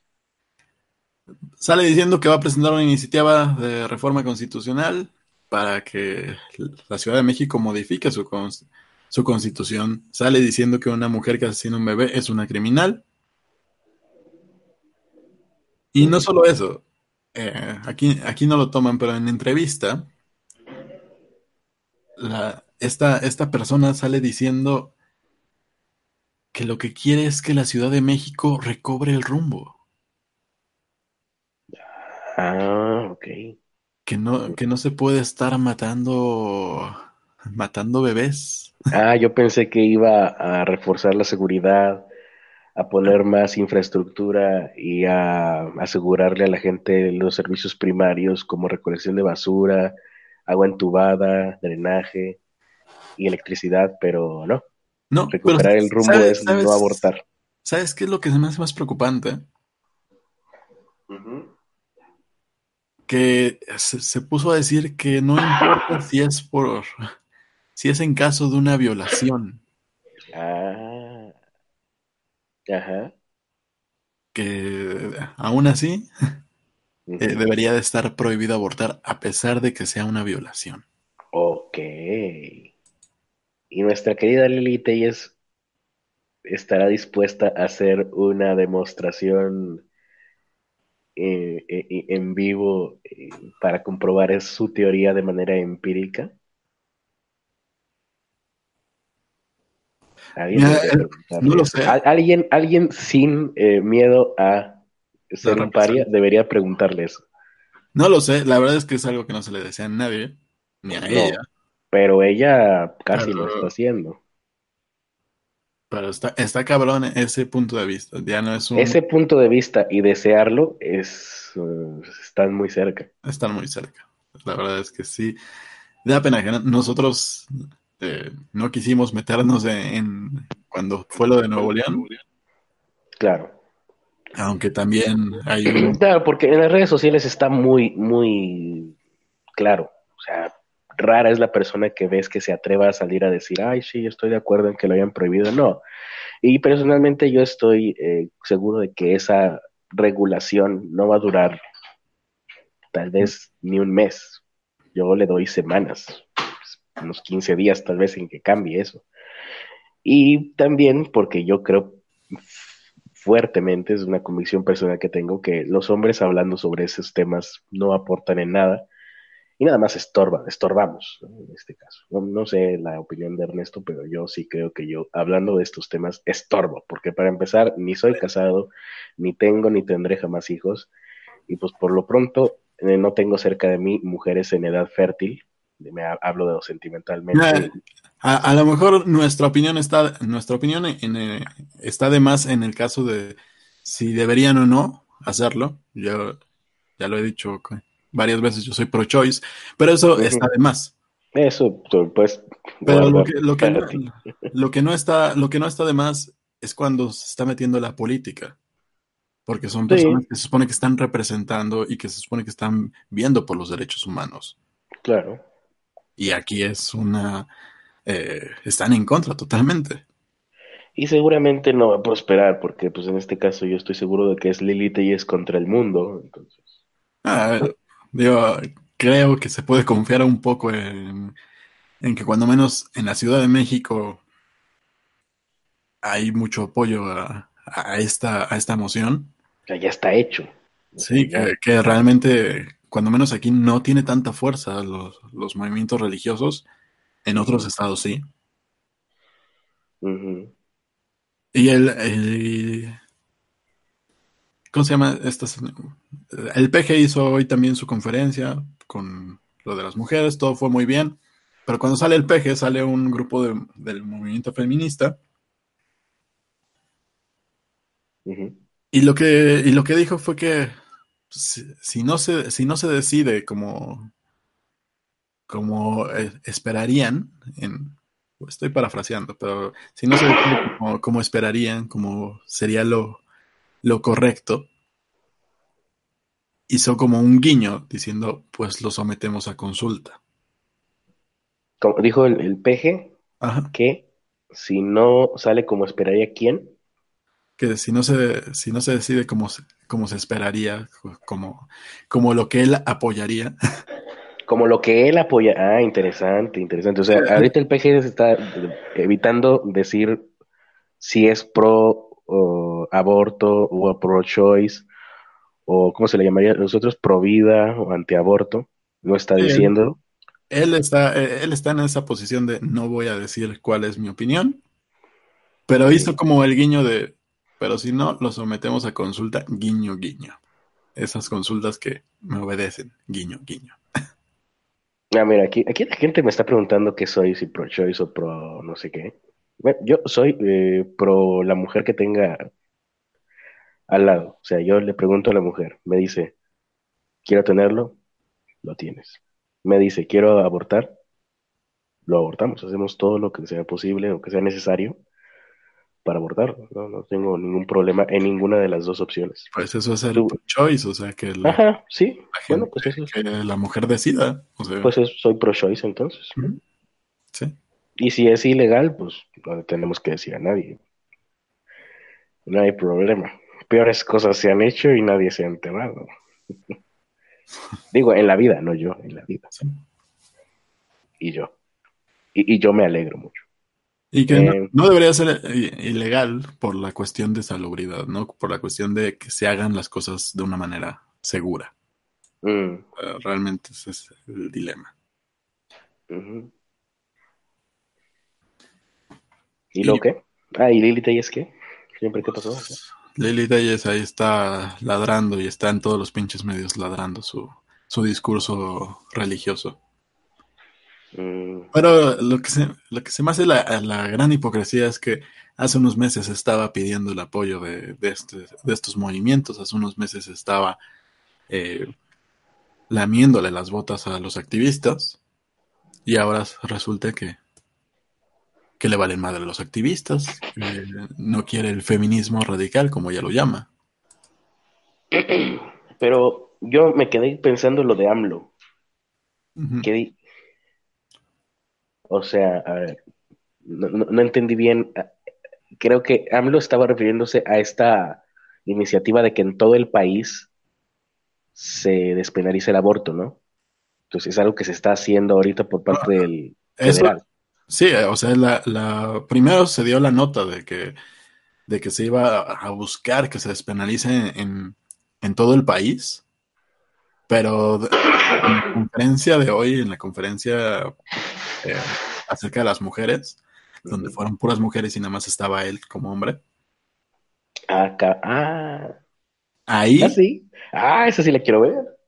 ahí No me avisaron. se apareció un grupo de feministas, pañuelo verde, Ajá. y se puso enfrente con su manta.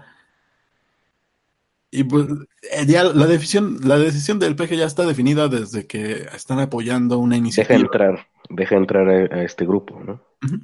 Desde que deja entrar a este grupo y desde que está apoyando esta iniciativa de que se vuelva algo nacional, que no sea nada Claro, y es verdad. Si lo piensas bien, o sea, yo, yo ahorita estaba teniendo mis sospechas, pero si lo piensas bien, el PG no va a estar del lado de la ideología conservadora que es la antiaborto. Exactamente. Yo ahorita tenía mis sospechas porque dije, a ver, capaz que pase esta ley y este cabrón llama a consulta, pero no, seguramente no va a pasar así. No, Y por eso me quedé pensando aquí un ratito. no, porque la, la iniciativa ya la lanzaron, ¿no? La iniciativa para hacerlo nacional y que no sea solamente en Ciudad de México y que y justamente se lanza después de que sale todo esto de Nuevo León, donde sale salen los la gente que, que, que, que tanto estaba ladrando de ay qué, qué, qué, padres somos, no somos el único estado que no que, que no, no tuvo una mayoría por Morena. Est- Estaban ladrando algo así cuando fueron las elecciones, ¿no? Que se sentían más listos por eso, ¿no? No, no recuerdo. Ah, sí, ya me acordé. Sí, sí, sí, sí. Sí, se sentían más O listos. sea, había se estados sentían con donde una no. superioridad intelectual por- porque Pero pues más que superioridad intelectual era como hinchada de fútbol. Eso. Lo cual pues no es superioridad ni intelectual. No, o sea, la última. no, dije que se sentían, no que realmente lo fueran. Ajá.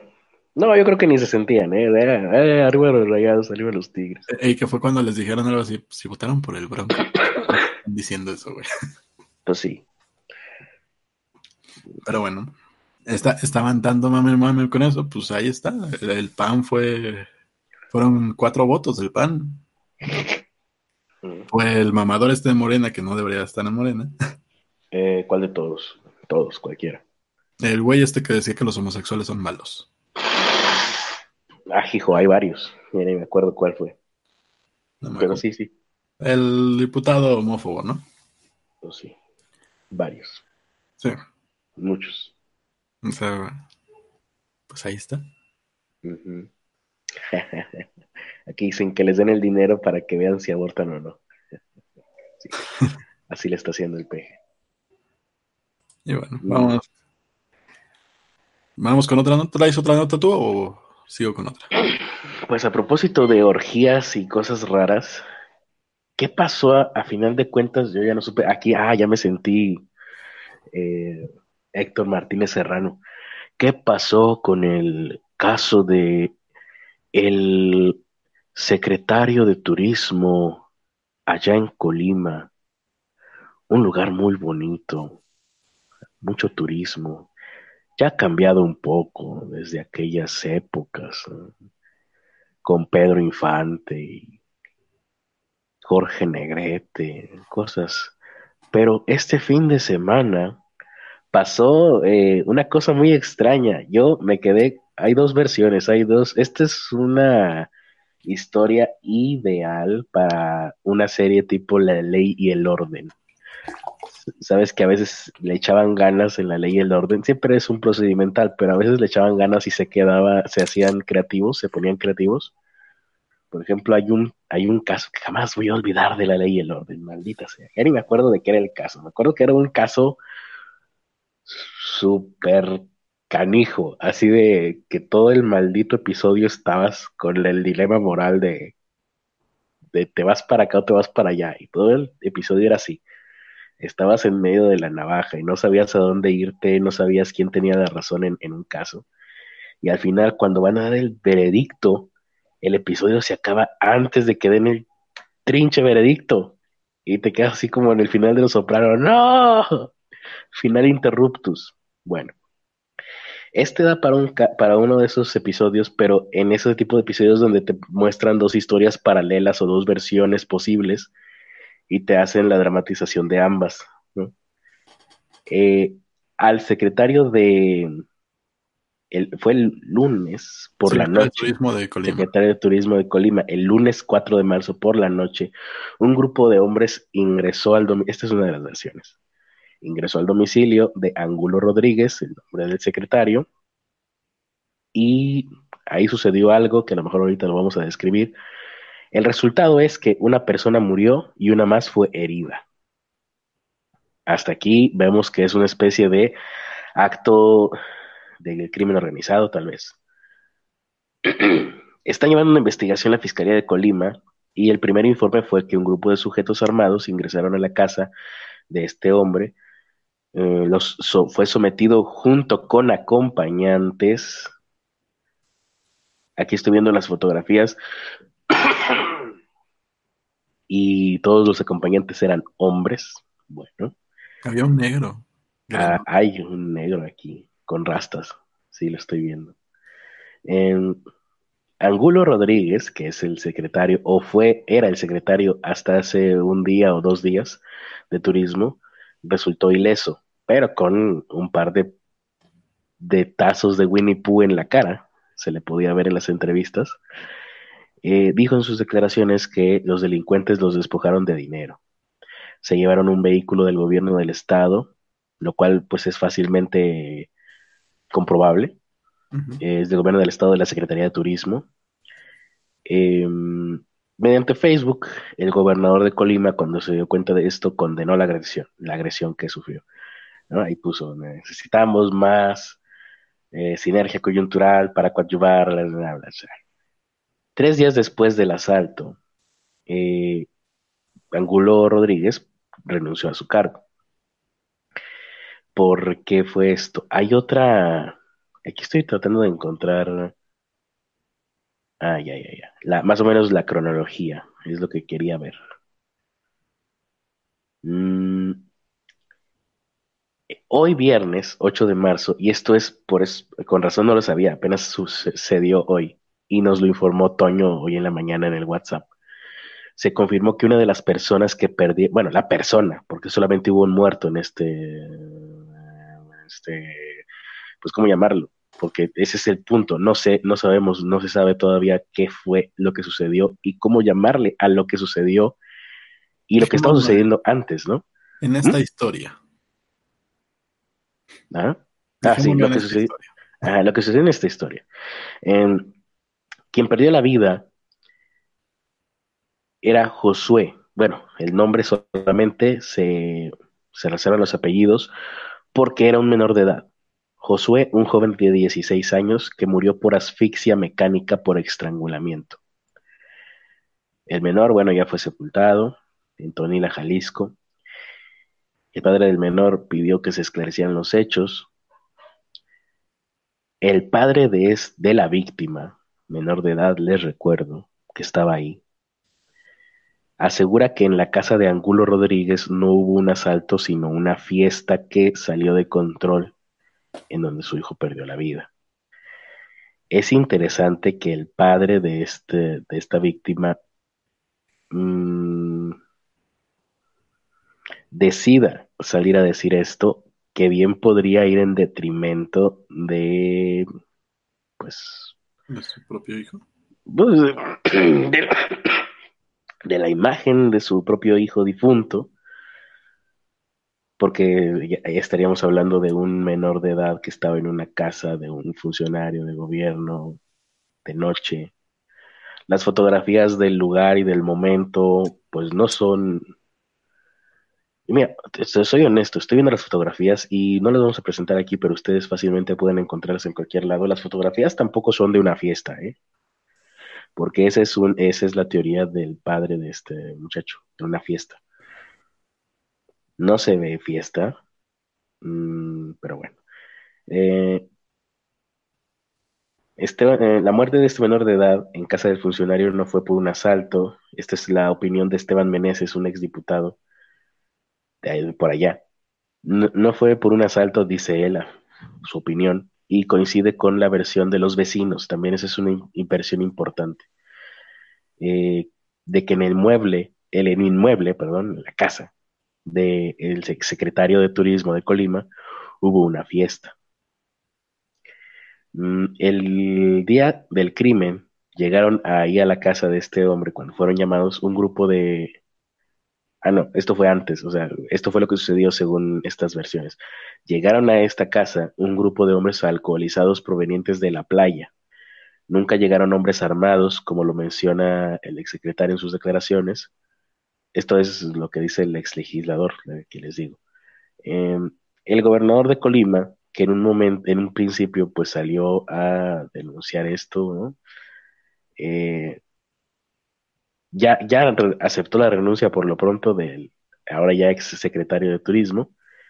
Mm, aquí estoy viendo las fotos de la conferencia de prensa. La verdad es que sí es un poquito infame el tener que salir a dar declaraciones de, en mi caso no había una orgía gay, todo puteado, tener que comparecer ante los medios de comunicación todo puteado a decir eso, pues sí es un poquito infame.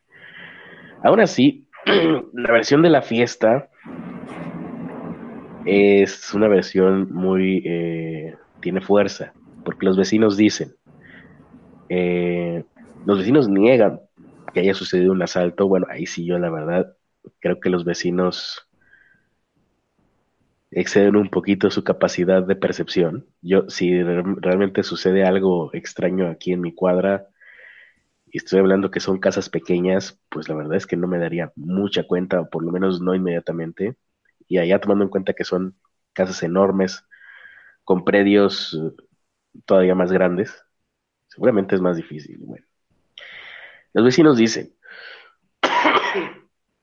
yo no vi que haya sido un asalto, yo vi que hubo un problema. Un vecino nos comentó que llegaron ellos tomados de la, tomados de la playa, pues, bebidos, alcoholizados, y lo que nosotros percibimos es que ellos salieron mal en su fiesta allá adentro. No hubo ningún asalto real.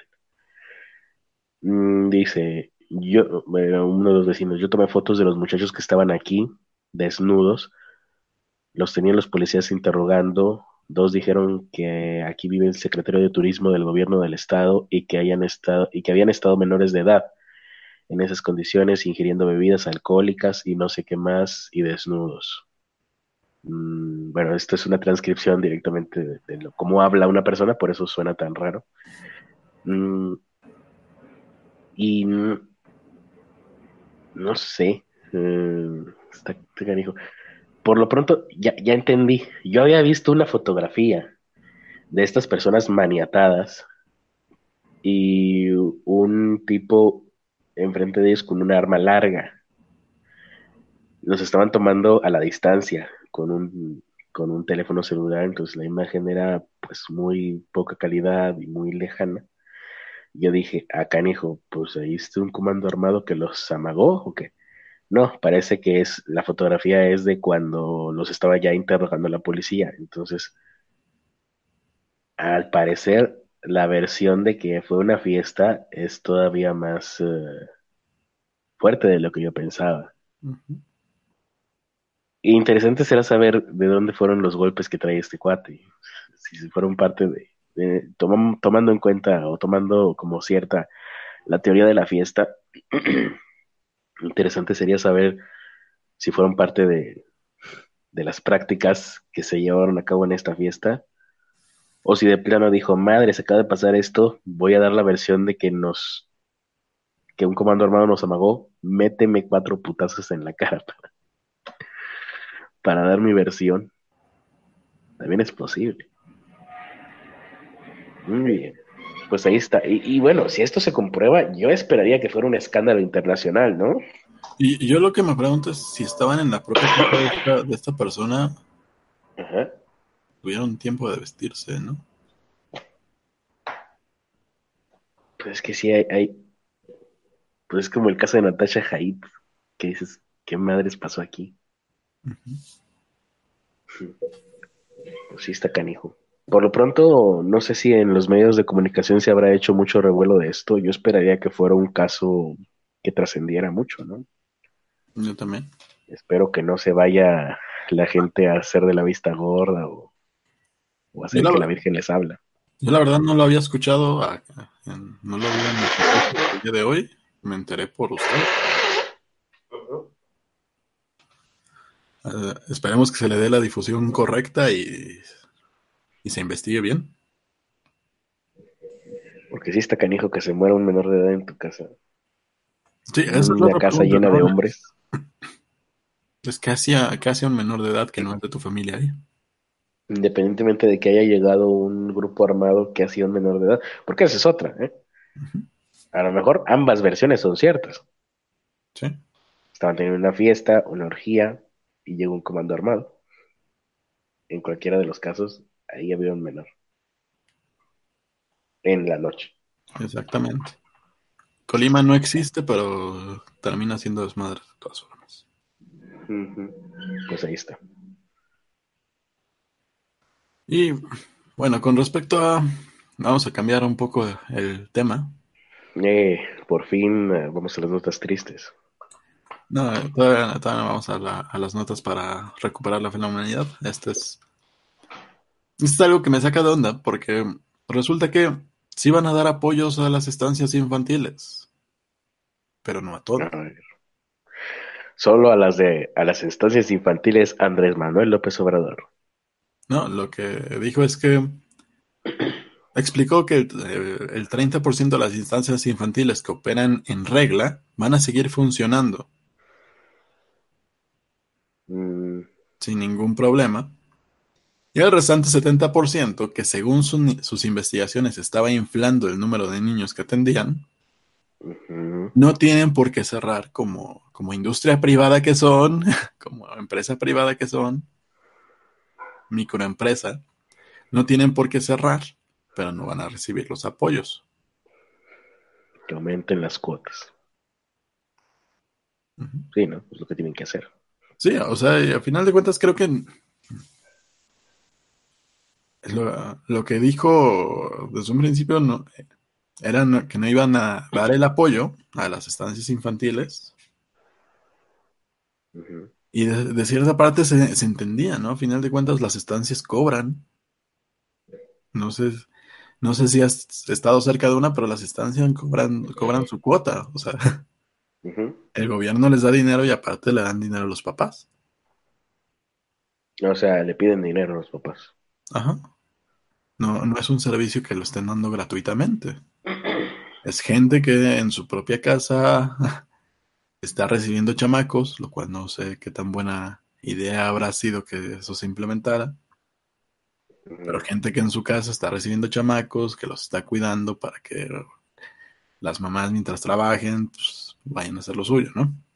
¿Qué? Desde Suiza, Yalitza Aparicio lanza mensaje por Día de la Mujer. ¿Qué está haciendo en Suiza?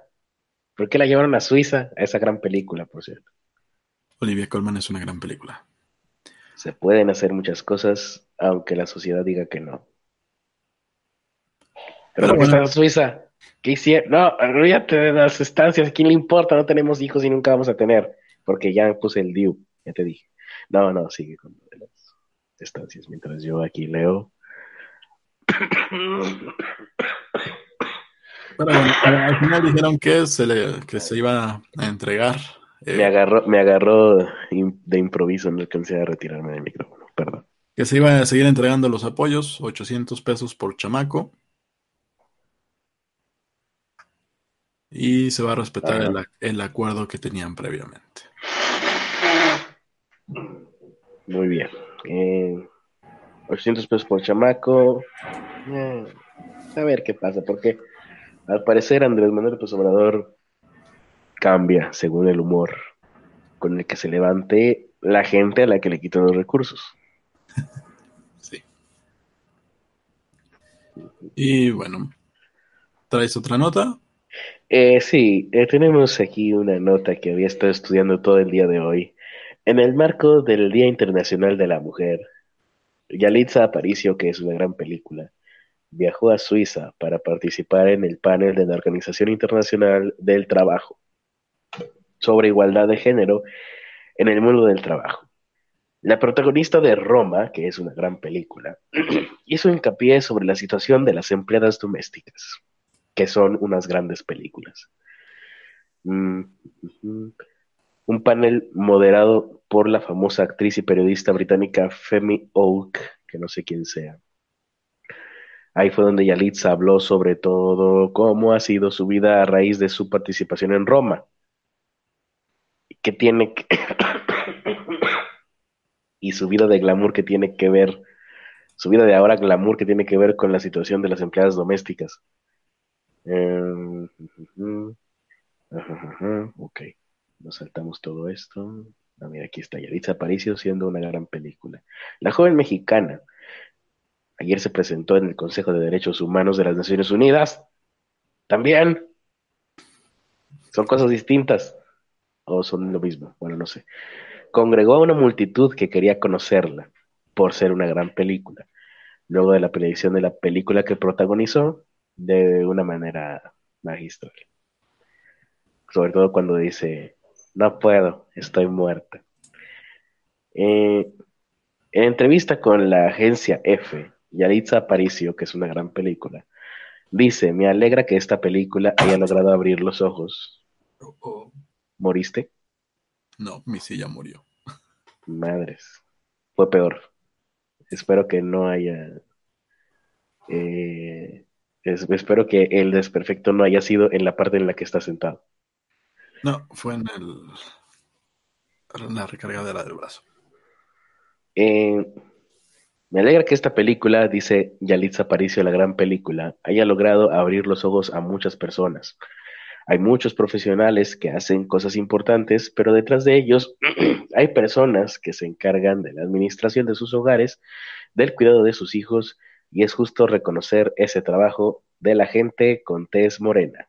Ah, no, eso lo, lo añadí yo.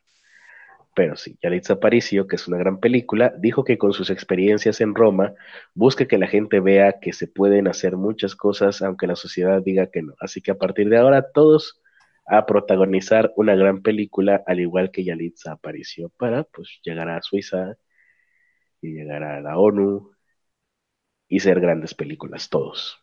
Vamos a tener en México 130 millones de grandes películas. Perfecto.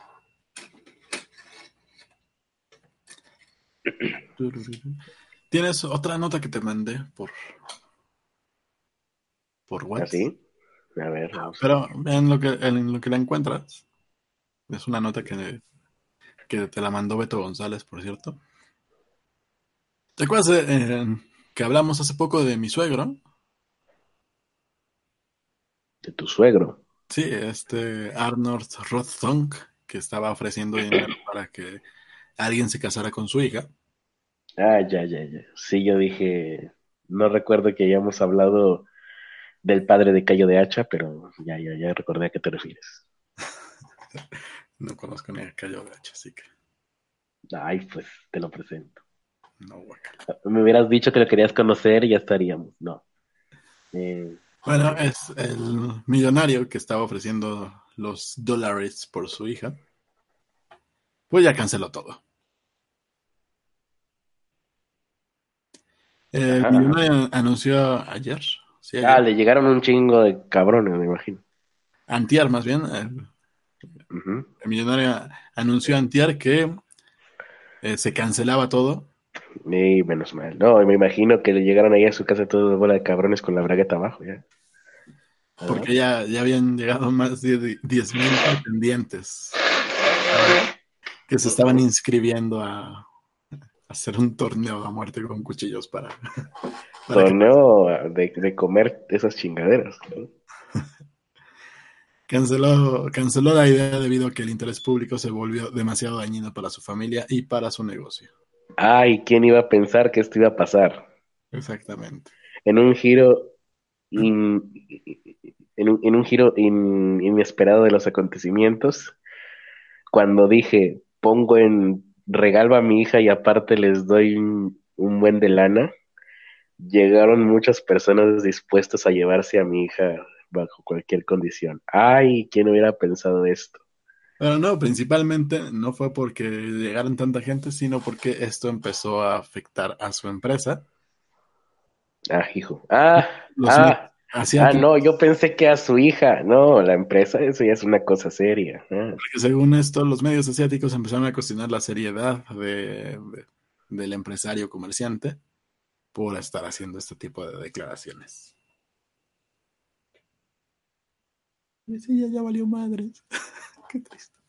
O sea, hija, no sales, no estás saliendo ni en rifa, te voy a regalar el primero que pase y se pueda comer estas mierdas que vendo. Pero como esto, mi idea ya afectó mi empresa, no, no, no, hay que darle para atrás esta idea. No vaya yo a perder lo, que más quiero en la vida, que es mi empresa. Algunos otros medios están, están insinuando que esto fue más bien una estrategia de marketing para su empresa. Y si, si fuese el caso, podría enfrentar problemas legales. Ah, hijo, ¿y eso por qué? No sé, no sé cómo esté la, legislatura por allá. ¿De qué país dices que es? Ah, ya se me olvidó. el país Harakiri Tobogan. Creo que era de Tailandia, una cosa así. Ah, pues seguramente allá las leyes son muy feas. Y muy permisivas al mismo tiempo, porque Tailandia creo que es un paraíso para gente que le gustan los menores de edad, ¿no? Pero bueno, seguramente es este tipo de países donde hay un paraíso para lavado de dinero, paraíso para los delitos sexuales, y por otro lado las mujeres son protegidas a ultranza, siempre y cuando tengan familia, hombre. Y bueno, ¿ya tienes la, la nota que te mandaron? Ah, sí, nuestra querida sección Xenofobia a domicilio. Unos migrantes, eh, pues básicamente el título le dice todo. Unos migrantes despreciaron comida donada en Reynosa. Con razón nos la mandó Beto González. Mm, una mujer Listo, eso fue todo. Una mujer, ahí termina la nota. No.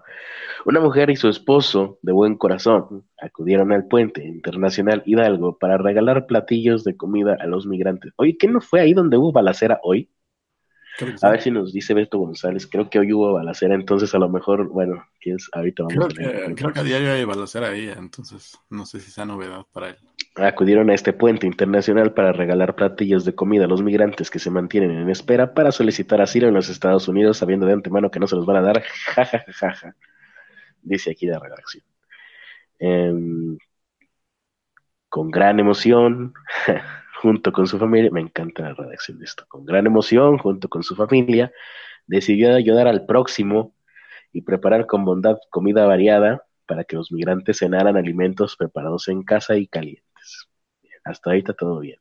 se ve rico. Es asado, ah, no es carne mocheteada con papas. Ah, no, asado de puerco, es asado de puerco. Y arroz, dos porciones de arroz. Eh, ¿Dónde está la parte donde... Ah, ya. Aquí. Patricia García, sorprendida y decepcionada, así de, oh, ¿cómo es sorprendida y decepcionada? Oh, oh, por la actitud de los migrantes, se retiró con decenas de charolas de comida que contenían guisado de puerco mm, con arroz y picadillo con verduras. Ah, es que había de los dos, sí, aquí está el otro. Es que había visto el otro, dije, ah, mira, picadillo con verduras, asadito de puerco, así como en, como en boda de colonia o en 15 años de colonia también, de esas que cierran la, calle con, camionetas. Eh, luego de ser despreciados, porque al eh, lo que yo quería saber es cómo fueron despreciados, o sea, simplemente no se los comió nadie o qué. O dijeron, ay, no, guacala, yo estoy esperando a llegar a Estados Unidos y ahí ya como bien, sacas. Luego de ser despreciados, optaron por donarlo a personas que iban pasando, a indigentes que se encontraban por el camino. Luego pasó Carlos Arispe y dijo, ay, deme tres y uno para comer aquí y familiares de enfermos que permanecen esperando en las afueras del Hospital General de Reynosa. Oye, pues hicieron bastante. ¿Qué hacen? ¿Banquetes esta gente o qué? Muy bien. Gente que, que opta por apoyar. No, pero para hacer todo este despliegue de medios, tienes que tener ahí la infraestructura. Seguramente esta familia se dedica a hacer banquetes. A lo mejor. Porque, pues ahí está, se ve que tienen, como te digo, parece platillo de, de boda de colonia. Todavía pasada la medianoche, la familia altruista siguió su recorrido por varios hospitales de la frontera, haciendo la buena obra de donar alimentos a los chingados. ¿Cómo no? ¿Cómo no hay de esas personas aquí en mi colonia? Ah, la buena obra de donar alimentos a las personas que realmente lo necesitan y agradecer. Y pensar que yo ahorita tengo que estar en ayuno, chingado. Pues ahí está. Yo quería ver el momento en el que lo despreciaran o cómo fue, porque no sé, ahí yo estoy viendo ahí toda la comida, son una buena cantidad de platillos. No sé si a lo mejor falló la comunicación de que, eso era gratis, a lo mejor pensaron que se los iban a cobrar o no sé. Pero pues ahí está. Eh, xenofobia a domicilio. Y también preguntaba si había habido una balacera, porque a lo mejor también pudo darse el caso de aquí traigo comida, pum, pum, pum, y todos corrieron.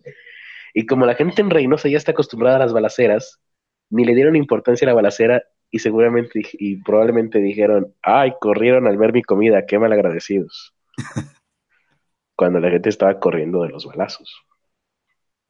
Muy bien. Ya no les dan frijoles, dice Fidel Ramírez. Efectivamente, aquí en la fotografía no se ve ningún, ni un solo frijolito. Bueno. Maldita sea. Dice Jesús, ¿qué?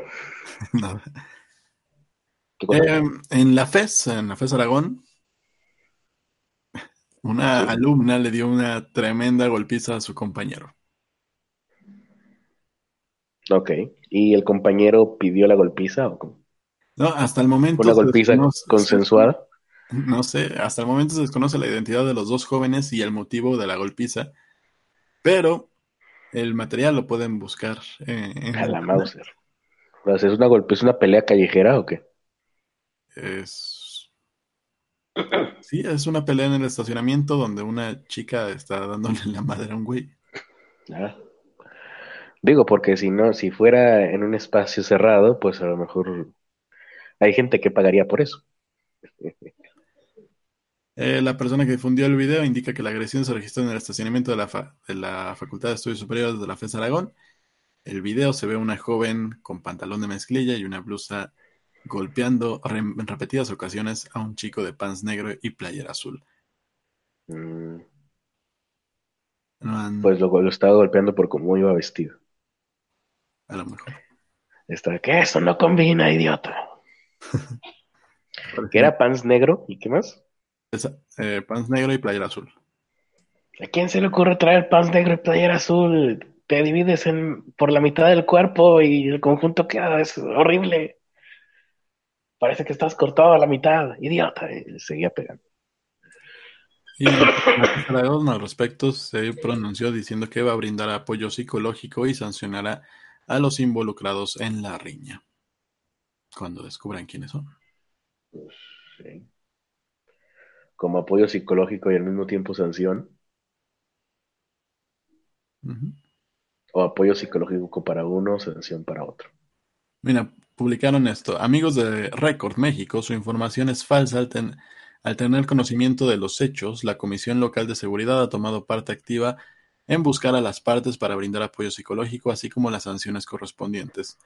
Además, el posicionamiento de la FESA Aragón UNAM se emitió de inmediato estableciendo uno, el rechazo de violencia, dos, la prevención y el trato respetuoso, tres, los canales de denuncia para que en otras ocasiones cualquier, cualquier persona no se detenga a grabar, sino apresura a solicitar ayuda. Intentamos buscar a la fuente. Saludos. No, no lo sé, Rick. Actualmente las grabaciones en video son sumamente importantes. Si ahorita no hay fotos o sobre todo grabación en video, no pasó. Así que grabar en video actualmente también es algo, un aspecto muy importante de la vida y sobre todo de los, de los incidentes. Estoy, viendo el video a ver si se puede mostrar.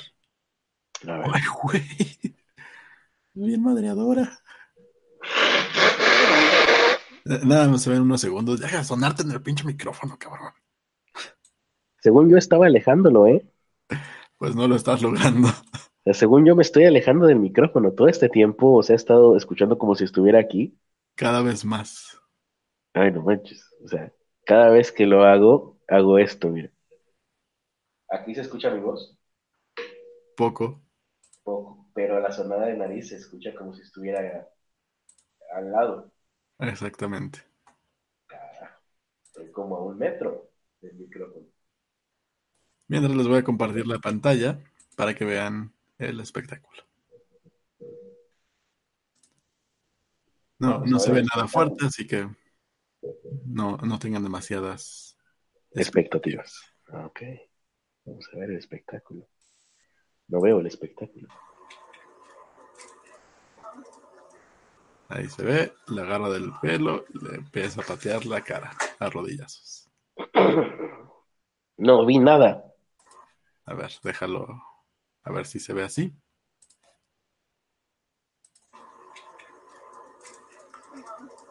Bueno, ahí los puedes ver. La, chica tiene agarrado del cabello al, chico. Lo baja y le empieza a dar de rodillazos en la cara. Pues tendré que buscarlo porque no. No sé. Yo creo que ni siquiera buscándolo voy a verlo. Mira.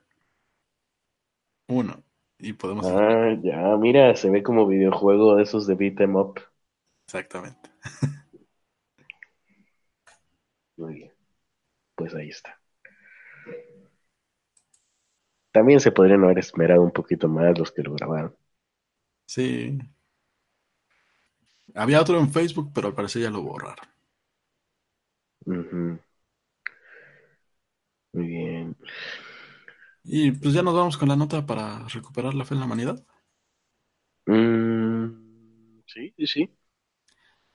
Hace, hace unos meses hablamos de Christopher Watts, mejor conocido como el monstruo. No recuerdo nada de ninguno de esos términos que acabas de decir. El monstruo de Denver, creo que, que era. Bueno, no. Christopher Watts reveló a las autoridades que estranguló a su esposa embarazada en su cama antes de llevar el cuerpo y, a sus dos hijas a un lugar de construcción donde asfixió a las pequeñas. Ah, ya. Sí, sí, sí, sí, sí. El hombre decidió hablar durante la visita a las autoridades el pasado 18 de febrero, tres meses después de haber sido sentenciado a cadena perpetua. Y las autoridades... a varias cadenas, ¿no? Perpetuas. Dijeron que creen que el sombrío relato de los asesinatos representa la primera confesión completa de Watts.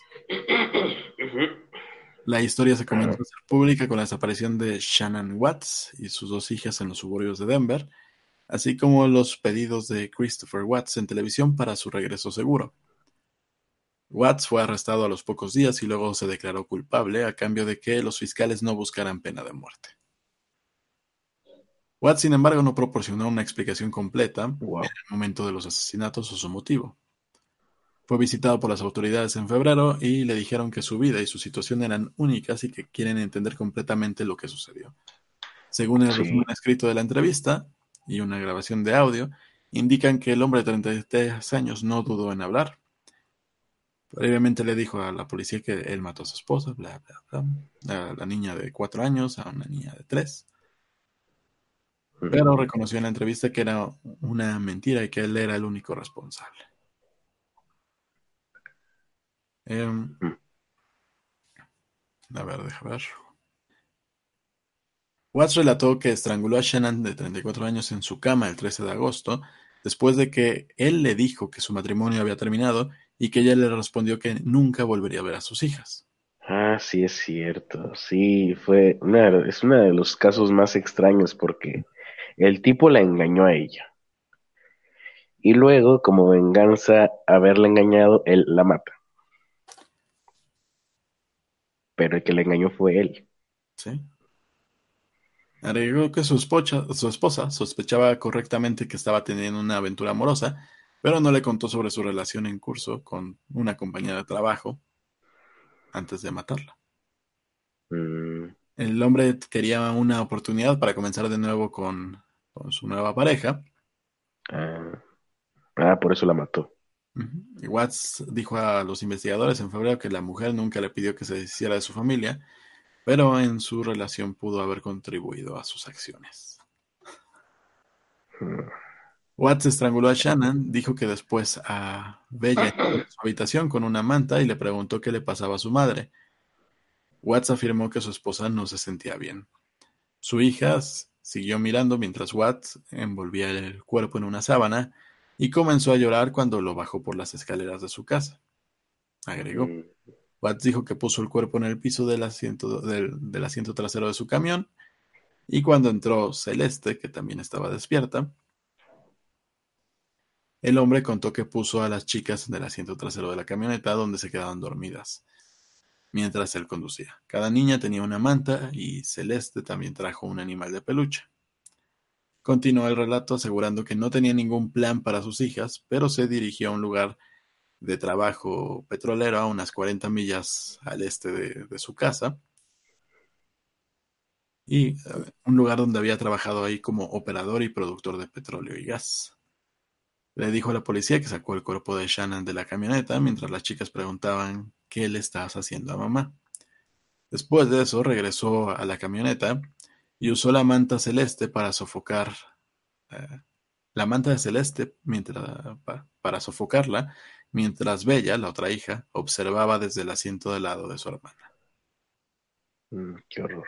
Colocó el cuerpo de Celeste dentro de un tanque de aceite antes de regresar a la camioneta y asfixiar a, a Bella con la misma manta. Pero si el tipo tiene alguna...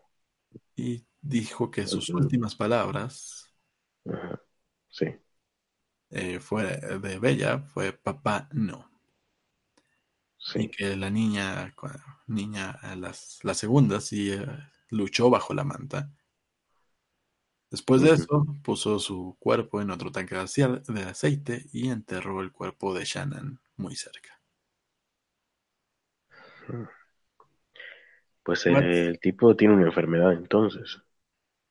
Sí, Watts insistió que no planeaba matar a su esposa o hijos. El hombre destacó que se declaró culpable para evitar un juicio prolongado que se presentaba ante la familia y no se sintió presionado por sus abogados para llegar a un acuerdo a los fiscales. O sea, es increíble que el tipo haya tenido este nivel de, pues no sé qué enfermedad sea, pero tiene que ser una enfermedad muy presente y que nadie lo haya detectado.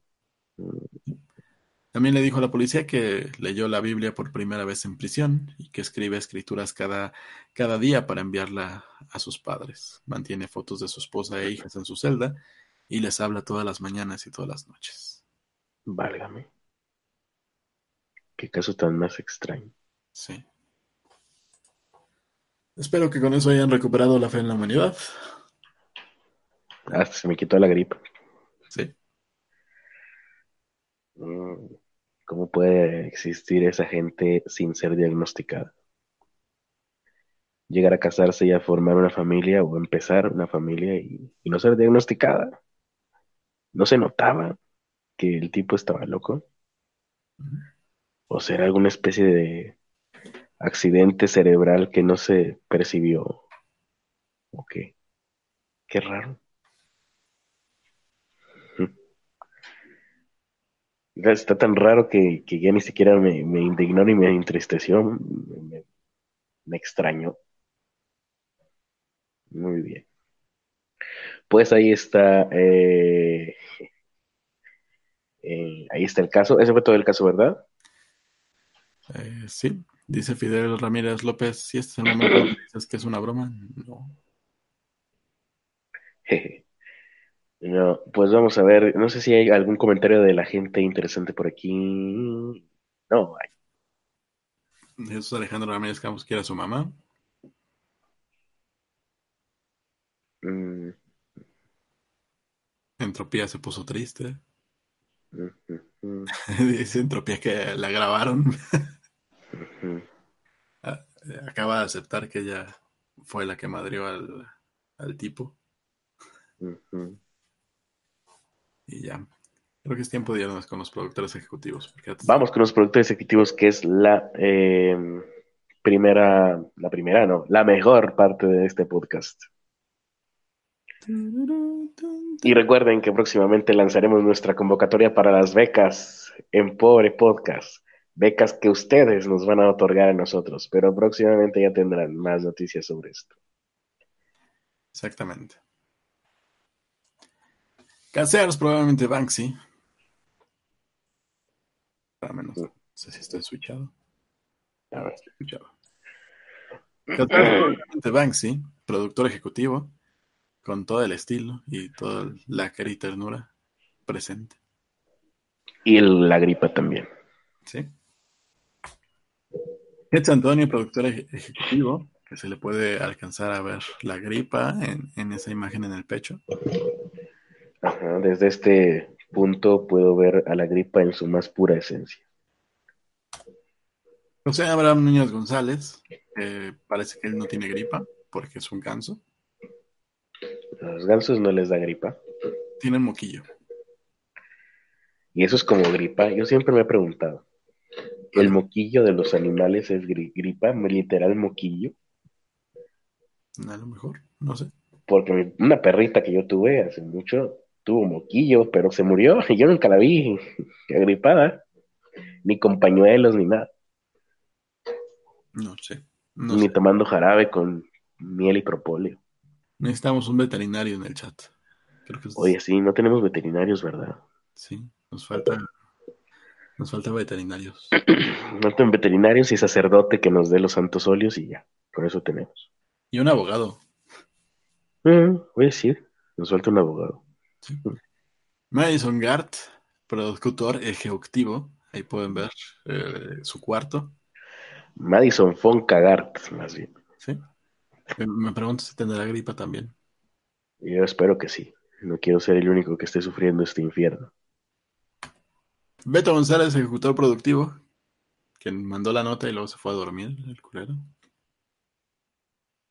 Y el Club de los Pobres, Viviana, Manuel Jiménez, Ricardo Reyes, Jordán, Citlal y Matías. Si quieren convertirse en pobres premium, entren a paypal.me diagonal pobre podcast. Pobres premium por un mes. Eso es Alejandro puso aquí que se le abrió el apetito, tal vez con el sonido de mí limpiándome los mocos. Se le abrió el apetito, lo cual, pues, supongo que está bien.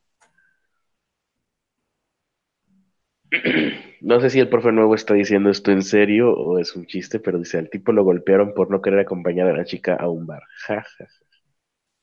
No sé. Aunque quién sabe. Pero cosas más extrañas se han visto, como por ejemplo aquel caso de un señor que mató a toda su familia. Pero eso hablaremos después. Pues ya. Ya regresé después de mi estornudo. Hola, ¿qué tal? Em, pues nos vamos. Muchas gracias por habernos acompañado. Nos vemos hasta el lunes. Lunes en el que espero ya no tener esta gripa infernal. Lunes en el que espero ya no tener esta, esta voz que recordará seguramente mucho a la voz de Beto González. Y lunes en el que espero que, pues, todas las leyes absurdas que se hicieron recientemente ya hayan sido derogadas. Bueno, no leyes, que serían reformas ahí raras, ya hayan sido cambiadas. Eh, y por lo, tanto, por lo pronto me despido, soy Carlos Arispe. Y las últimas palabras de este y todos los episodios, como siempre, nos las da mi querido amigo y nunca bien ponderado Ernesto de la Vega, que nunca bien ponderado el día de hoy significa que que